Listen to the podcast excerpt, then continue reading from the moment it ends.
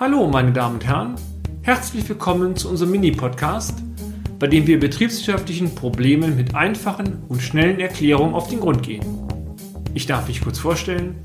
Mein Name ist Peter Scharf und ich nehme Sie nun mit auf eine kleine Reise durch die Welt der BWL. Unser Thema heute Liquiditätsberechnung Teil 3 oder Kapitalfreisetzungsmöglichkeiten über die Kreditoren. Im dritten Teil unserer kleinen Staffel zum Thema Liquidität möchten wir uns mit Ihnen auf die Passivseite konzentrieren. Genauer gesagt, die Verbindlichkeiten aus Liefer- und Leistungen.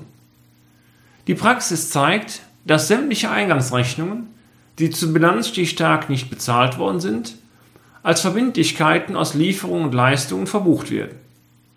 Die Lieferanten tragen oftmals neben der Hausbank den dominierenden Teil der kurzfristigen Finanzierung. Betriebswirtschaftlich steht hier eine Kennzahl im Fokus, die Kreditorenlaufzeit. Diese Kennzahl ist definiert als Kreditoren dividiert durch Materialaufwand mal 360. Je höher sich die Kreditorenlaufzeit darstellt, desto schlechter ist in aller Regel das Zahlungsverhalten des Unternehmens.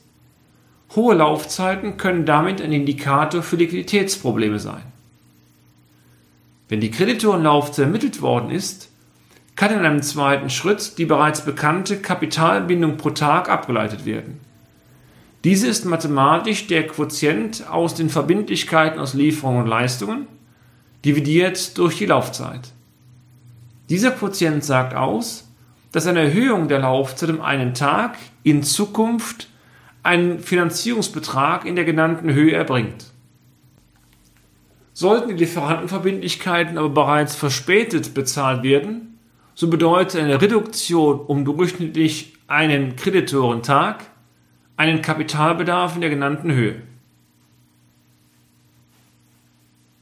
Ein paar Tage mehr oder weniger Zahlungsziel können betriebswirtschaftlich schon einen großen Mehr- oder Minderkapitalbedarf bedeuten.